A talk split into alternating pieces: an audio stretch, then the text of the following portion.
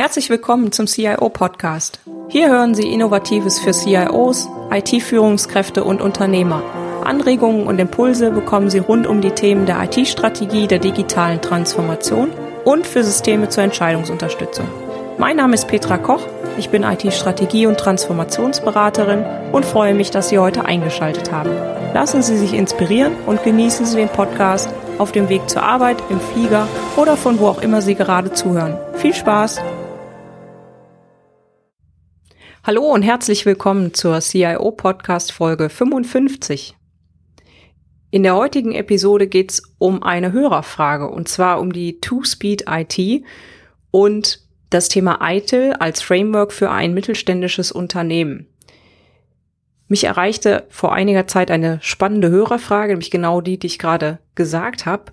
Alle Hörerfragen werden ja von mir eins zu eins beantwortet und hin und wieder suche ich auch mal wieder welche raus, die dann hier im Podcast Gehör finden. Dabei suche ich die danach aus, dass es vielleicht auch ähnliche Fragestellungen bei Ihnen im Unternehmen geben könnte und Sie das daher vielleicht, ja, interessieren könnte. Genug der Vorrede hier nochmal die Original-Hörerfrage.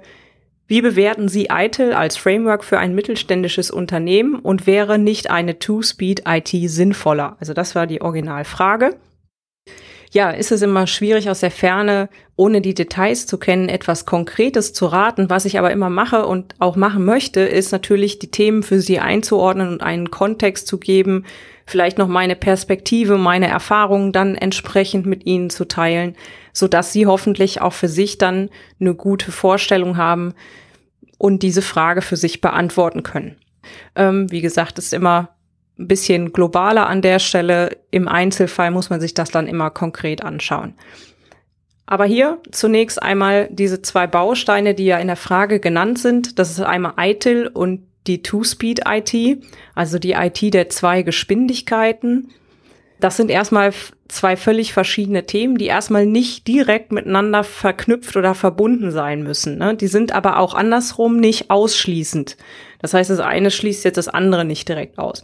Damit Sie, falls Sie von den Begrifflichkeiten jetzt noch nicht so tief drin sind, das für sich besser einordnen können, schauen wir das nacheinander an. Ich fange mal mit der Two-Speed IT an und danach komme ich nochmal auf das Thema ITIL und im Anschluss würde ich die Frage dann nochmal komplett so beantworten, wie ich das aus meiner Sicht eben beantworten kann.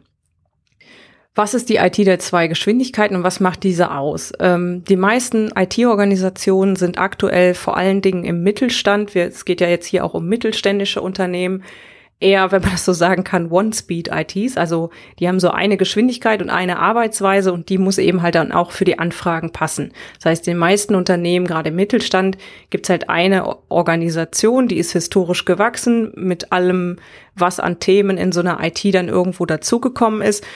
Und die Releases oder Entwicklungen werden halt relativ ähnlich gemacht. Ne? Dann gibt's Projekte, die werden nacheinander im Grunde in der Regel abgearbeitet oder eben einige parallel, wenn möglich.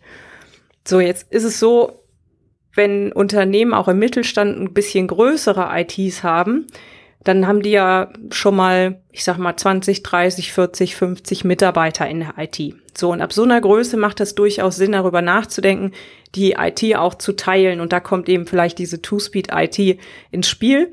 Wenn Sie also zum Beispiel ältere Architektur haben, IT-Architektur, die im Moment von bestimmten Mitarbeitern administriert wird. Das ist häufig ganz wichtig, dass die total stabil laufen, weil das unternehmenskritische und geschäftskritische Anwendungen sind. Also ich sag mal klassischerweise die ERP-Systeme und was nicht alles dazugehört. Und jetzt haben sie aber auf der anderen Seite vielleicht auch sehr moderne, sehr komplexe, modulare IT-Architekturen, die moderne Schnittstellen bieten, aber auch eben schnellere Release-Zyklen vertragen können. Wenn Sie jetzt zum Beispiel solche Systeme schon haben, dann haben Sie vielleicht ein eigenes kleines Team, was die betreut. Andersrum, wenn Sie jetzt überlegen, zum Beispiel bestimmte Online-Web-Applications, CRM-Systeme, Digitalisierungslösungen und, und, und, und einzuführen, dann bietet sich das vielleicht an, auch die mit einer agilen Vorgehensweise so ein bisschen losgelöst von den anderen Mitarbeitern in der IT quasi starten zu lassen und die auch agil arbeiten zu lassen. Also erstmal ein Minimum Viable Product zu entwickeln, also ein Produkt, das den kleinsten gemeinsamen Nenner erstmal hat, das auf den Markt zu bringen. Ich sag mal zum Beispiel hm, CRM-System, können Sie sich auch mal die Folge 7 anhören. Da kann man halt zum Beispiel mit einem Baustein starten und baut das dann sukzessive aus. So, jetzt ist ja die Frage, das ist immer organisatorisch so ein bisschen kritisch für viele, auch gerade für die Führungskräfte, IT-Management. Wie erkläre ich denn jetzt den Mitarbeitern, dass sich die IT aufteilen will in zwei Bereiche? Ne? Also da kann man irgendwelche Begrifflichkeiten finden. Man liest häufig klassische und digitale IT, ja, oder Basic und Digital IT oder manchen Firmen, gerade in Großkonzernen sehen Sie das auch häufig, dass quasi wirklich komplett eigene Gesellschaften dafür gegründet werden und die IT, die quasi Digitalisierungslösungen entwickelt, auch ein bisschen separat sitzt und separat im Grunde von einem ganz anderen Team geführt wird. So, jetzt ist das aber gerade im Mittelstand ja meistens nicht so der Fall. Das heißt, hier müssten Sie im Grunde überlegen, dass Sie zwei Teams draus machen, ein klassisches oder ein digitales Team oder wie auch immer Sie das dann äh, benamsen. Aber diese Teams, die sind ja nicht komplett entkoppelt voneinander, sondern die müssen ja auch miteinander arbeiten an gewissen Schnittstellen. Weil sie haben ja eine, eine Architektur und ich nehme jetzt mal das Beispiel CRM. Sie haben auf der einen Seite das CRM und wir nehmen auf der anderen Seite das ERP und die müssen ja auch irgendwie miteinander kommunizieren, diese Systeme. Sonst können sie auch nicht wieder das volle Potenzial entfalten. Also an der Stelle wichtig, Schnittstellen, Verantwortlichkeiten klären und auch, wenn sie ein Anforderungsmanagement haben, auch das muss im Grunde eingebunden sein, damit sie entscheiden können, in welches dieser beiden Teams werden denn jetzt was für Anforderungen auch konkret geroutet, also reingeschickt und äh, auch wie werden die abgegrenzt voneinander. Ne? Also ich hoffe, ich konnte Ihnen mit dieser kleinen Einführung schon mal einen Eindruck geben, falls Sie das Two-Speed-Konzept bisher noch nicht kannten. Und wenn Sie es kennen, vielleicht habe ich auch noch was Neues an Aspekten dazu bringen können. Und jetzt kommen wir eigentlich zu dem Punkt, was macht ITIL aus? ITIL kennen Sie eigentlich alle, wenn Sie in der IT unterwegs sind. ITIL ist ja die Information Technology Infrastructure Library und ist ein Framework, also ein Werkzeugkasten für das IT-Service Management. Was ein bisschen neuer ist an ITIL, ist nämlich, es gibt eine neue Version, die ITIL 4 Version, die gibt es seit Februar 2019. ITIL ist auf jeden Fall jetzt eine eingetragene Marke von Axelos Limited. Und viele von Ihnen kennen wahrscheinlich ITIL V3, also die dritte Version. Und was ich häufig feststelle, gerade auch im Mittelstand oder auch in größeren Unternehmen, ITIL ist immer so ein Buzzword. Jeder sagt, oh, wir müssen Prozesse nach ITIL machen. Und keiner weiß eigentlich so genau, was sich dahinter verbirgt.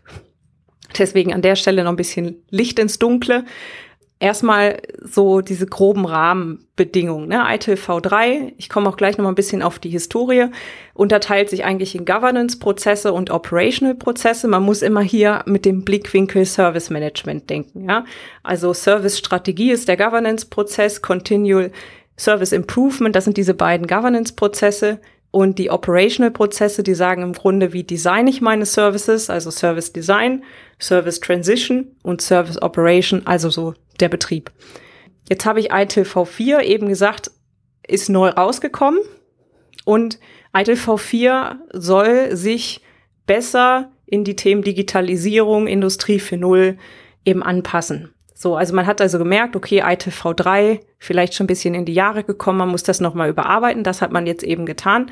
Und vom Konzept her geht es jetzt darum, dass es um die Wertschöpfung durch Service Management in Organisationen geht und nicht nur Organisationen, sondern auch das Zusammenspiel mit Service-Providern, Kunden und eben Produkten und Services.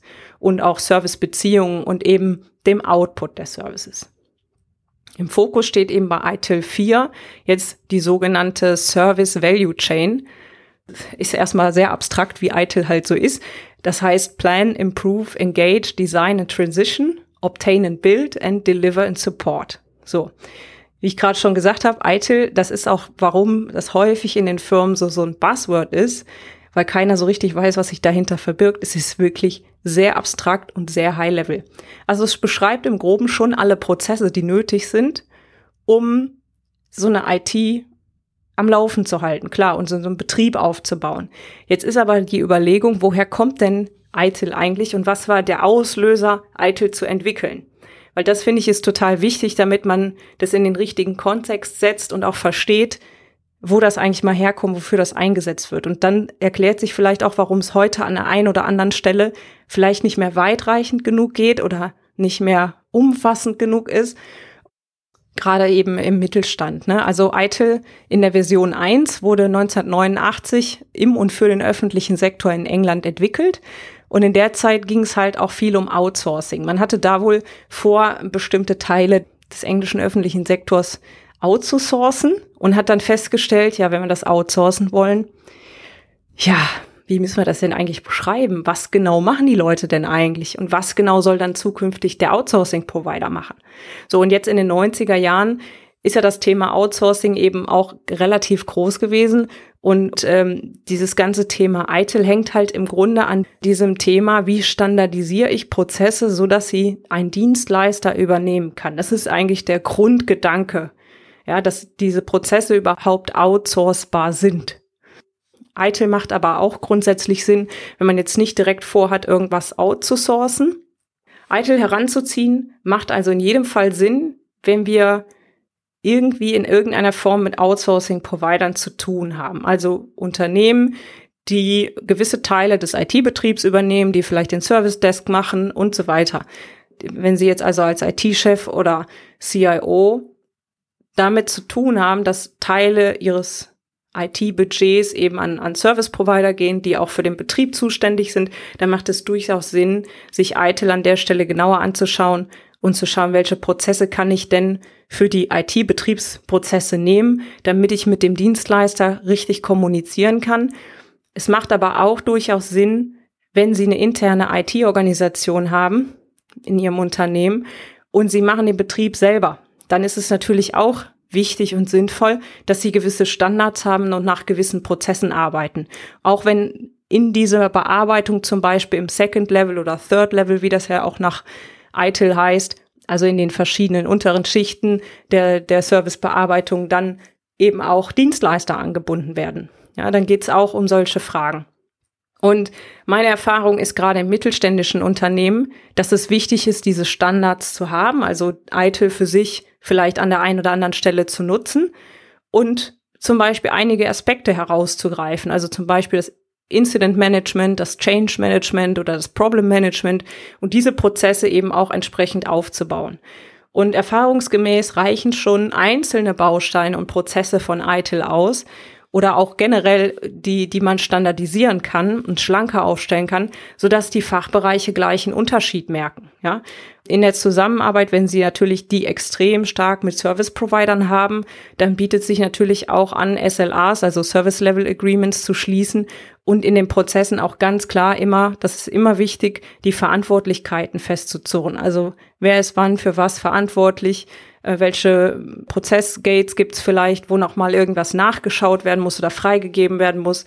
Verantwortlichkeiten äh, hören Sie auch noch mal vielleicht die Folge 29, wenn Sie die noch nicht kennen. Da geht es um Verantwortlichkeiten in der IT-Organisation und in Prozessen. Und ITIL kann eben da super gut als Orientierung dienen, wobei mir es da immer wichtig ist, gerade im Mittelstand, bitte mit Augenmaß verwenden. Ja, also da kann eben ITIL auch schnell zu viel des Guten sein. Wenn Sie jetzt die kompletten ITIL-Prozesse auf einmal einführen, ja, das wird spannend. Also insofern, je nachdem, wo Ihre IT-Organisation steht, deswegen ist es auch immer schwierig, das so komplex, äh, wie das ganze Thema ist, eben so pauschal zu sagen. Je nachdem, wo Ihre Organisation steht, können Sie natürlich weitere ITIL-Prozesse ähm, hinzufügen und einführen. Wenn Sie am Anfang stehen, dann macht halt Incident Change and Problem Management Sinn, wenn Sie ITIL bisher noch gar nicht einsetzen. Wenn Sie es aber schon einsetzen, zum Beispiel für diese Prozesse, dann macht es halt Sinn, irgendwie sich vielleicht da nochmal weiter reinzuarbeiten und auch weitere Prozesse einzuführen. Und wie gesagt, bitte mit Augenmaß, gerade im Mittelstand, und da auch äh, entsprechend die Leute mit einbinden, damit die die Prozesse eben nachher auch leben können, weil das ist das Wichtige, ja. Wenn sie nachher eine Prozesslandkarte äh, irgendwie haben, die hat lauter Kästchen und die Mitarbeiter halten sich nicht dran, dann haben sie nichts gewonnen. Ein Punkt bei ITIL, den ich auch immer wieder sehe und immer wieder erlebe, ist, dass sich gerade auch in der IT-Organisation denn die Mitarbeiter auf so einen Dienstleistergedanken zurückziehen. Weil wir haben ja eben gehört, das ist ja genau das im Grunde auch, wofür ITIL entwickelt wurde. Aber ich meine jetzt hier Dienstleister in dem Sinne so ein bisschen eingeschränkt mit Beschränkungen, sondern dass es dann so häufig Aussagen gibt, das haben wir nicht im Servicekatalog, das geht jetzt nicht. Ja. Also da auch, ich sag mal, eine gewisse Flexibilität und Anpassungsfähigkeit nötig. Ein Servicekatalog macht natürlich Sinn für gewisse Sachen, aber in dem Servicekatalog kann ja auch nicht alles drinstehen. Das heißt, jetzt kann ja mal eine Anfrage vom Fachbereich kommen. Die gibt's nicht im Servicekatalog. Deswegen sage ich immer, es ist wichtig zu unterscheiden, was habe ich im Servicekatalog, was sind meine Standards und wo habe ich ein Anforderungsmanagement für. Das ist nämlich für neue Sachen, die ich noch nicht in meinem Servicekatalog habe. Das heißt, da muss ich unterscheiden. Ne? Was habe ich im Servicekatalog, was biete ich standardmäßig an? Und dann muss ich aber trotzdem noch einen zweiten Kanal irgendwie haben, aus meiner Sicht, der Anforderungen bearbeitet und neue Themen in die Organisation auch reinbringen kann. Ich gebe da immer zu bedenken, die interne IT-Organisation, die sollte eben mehr sein als dieser reine Dienstleister, weil dann machen sie sich ja auch austauschbar. Also wenn ihre interne IT so funktioniert wie ein externer Dienstleister, das ist zwar wahrscheinlich super effizient und total gut, aber da ist ja kein Unterschied mehr das kann man ja dann im Grunde auch günstig einkaufen.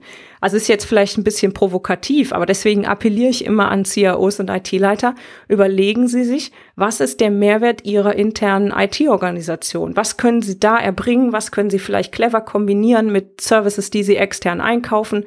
Aber was macht wirklich die Kernkompetenz Ihres internen Teams aus? Da ist es ganz wichtig, Standards auf jeden Fall, bin ich total dafür. IT-Betrieb, ne, aber auch bitte individuelle Leistungen anbieten und sich eben von dem Dienstleister auch ganz klar abheben. Zum Beispiel durch internes Prozessverständnis, interne Beratungsleistungen, die Sie vielleicht erbringen können. Ja, also überlegen, was können Sie mit der internen IT liefern, das dem gesamten Unternehmen einen Mehrwert bringt. Und das ist in der Regel halt viel, viel mehr als nur ITIL. Ja, und da wird halt häufig leider die Diskussion dann drauf beschränkt. Aber jetzt nochmal zurück, nachdem wir jetzt quasi die, ja, die Basics dieser beiden Konzepte einmal durchgesprochen haben, jetzt nochmal zur Beantwortung der Frage. ITIL und die IT der zwei Geschwindigkeiten sind eben, wie ich eben erläutert habe, eigene Ansätze, die erstmal nicht miteinander verknüpft sind. Jetzt ist das so, wenn man beides verbinden will, was durchaus äh, funktioniert und, und auch Sinn machen kann, dann ist ja nicht die Frage entweder oder, sondern wie kriege ich beides zusammen, sodass beides sich ergänzt und funktioniert. Und Sie können natürlich über die Two-Speed-IT einen Teil der Organisation sehr, sehr stabil betreiben und den anderen sehr, sehr agil. Und dennoch brauchen Sie wahrscheinlich in beiden Bereichen einen Incident, einen Change-Prozess und äh, vielleicht auch noch weitere ITIL-Prozesse. Die Frage ist nur, dass die Prozesse ja nicht in beiden Welten gleich aussehen müssen. Wenn Sie das Thema dieser, dieser Ambivalenz interessiert, dazu habe ich in Folge 38 schon mal gesprochen, über die Ambidexterität in der IT, also dass Sie die Fähigkeit haben müssen, einmal etwas stabil zu halten und auf der anderen Seite aber Innovationen auch zu ermöglichen. Und das ist ja immer so ein Spagat. Das heißt, das ist hier im Grunde das Gleiche mit der Two-Speed IT und ITIL. Ich habe hier auch den Spagat, wenn ich beides machen möchte. Wie kann ich die Prozesse zwar standardisieren, aber noch so flexibel halten, dass ich im Grunde in diesem Iterationsprozess, den ich dann in dieser digitalen IT habe, wo die schnelleren Release-Zyklen sind, dass ich da auch noch irgendwie aber diesen Prozess halten kann. Also da muss man sich vielleicht dann was überlegen, dass man das ein bisschen anders vielleicht auch designt vom Prozess her. Und äh, dann wird es aber funktionieren aus meiner Sicht. Ja? Also ich habe das ja eben schon angedeutet, aus meiner Sicht ist wichtig, dass Sie darauf achten, das ist eher so ein Change-Thema oder eher auch so ein ja, Verständnisthema und, und Haltungsthema bei den Mitarbeitern, dass man sich in der IT nicht rein auf diesen Dienstleistungsaspekt zurückzieht, sondern sie eben sich als Partner der Kollegen versteht. Man sieht das häufig in den Fachbereichen oder wenn ich auch Interviews führe in den Firmen, dann geht es häufig um, ja, die und wir und die und wir. Ja, also das sind so zwei total abgegrenzte Gruppen. Und gerade im Zuge der Digitalisierung sollten aus meiner Sicht aus diesen internen Hürden, also die und wir im Unternehmen, ein Miteinander werden. Und gerade im Mittelstand auch wichtig, dass die Leute interdisziplinär zusammenarbeiten. Weil da sind die Teams meistens nicht riesig. Und da ist es halt total gut möglich, über verschiedene Organisationseinheiten hinweg zusammenzuarbeiten. Das erfordert aber aus meiner Sicht eben klare Vorgaben und auch klare Zielrichtungen aus dem Management und von Ihnen als CIO und IT-Leiter natürlich auch entsprechende Berücksichtigung in der IT-Strategie. Also auch da wichtig, die IT-Strategie aufzustellen, auch solche Themen eben gesamtheitlich zu betrachten, nicht nur, ja, wir brauchen jetzt Service Management, sondern was heißt das denn konkret? Was muss sich auch äh, sonst im Unternehmen ändern, damit eben zum Beispiel jetzt in dem Fall hier TwoSpeed IT und ITIL zusammengreifen können. Ja, und ähm, achten Sie da eben auch auf Ihre Positionierung. Über das Thema Positionierung habe ich schon zwei Folgen gemacht, also Folge 8 und Folge 20, wen das interessiert, da können Sie auch noch mal reinhören. Und da geht es eben darum, was ist Ihr Alleinstellungsmerkmal und was grenzt Sie gegenüber IT-Dienstleistern ab. Also was kann Ihre IT besser als jeder Dienstleister? Ja, sehen Sie hier nochmal, was, was sind wirklich die Unterschiede? Was ist intern super gut leistbar? Wo sind interne Stärken? Wo sollen zukünftig auch interne Stärken sein? Also strategisch geht es ja auch immer darum, die IT weiterzuentwickeln und zu etwas hinzuentwickeln. Also da auch mal zu überlegen, wie kann denn der Weg aussehen, bis man an dieser Stelle ist. Und da kann natürlich sein, dass die ein oder andere Aufgabe vielleicht dann durch Dienstleister erfüllt wird, aber sicherlich die ein oder andere Aufgabe auch hinzukommt in der internen IT, die es vielleicht jetzt auch noch nicht gab. Meine Erfahrung ist halt, wenn sie einen richtigen Unterschied machen in der IT, also wenn das auch wahrgenommen wird im Unternehmen, dann haben die Mitarbeiter auch sehr viel mehr Spaß an ihrer Arbeit. Und ich hoffe, ich konnte Ihnen ebenfalls mit dem Podcast wieder ein paar Anregungen und Impulse geben und Sie hatten Spaß beim Zuhören. Insofern sage ich vielen Dank fürs Zuhören. Alle Shownotes mit Details zu dieser Podcast-Folge und dem Transkript sowie weiterführende Links finden Sie unter www.cio-podcast.de slash CIO 055.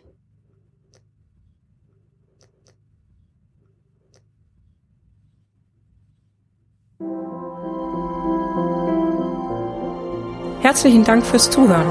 Sie hörten den CIO-Podcast mit Petra Koch. Wenn Ihnen der Podcast gefallen hat, freue ich mich über eine Bewertung bei iTunes. Sie helfen damit, den Podcast bekannter zu machen. Alle Shownotes zum Podcast finden Sie unter www.cio-podcast.de. Dankeschön und auf Wiederhören.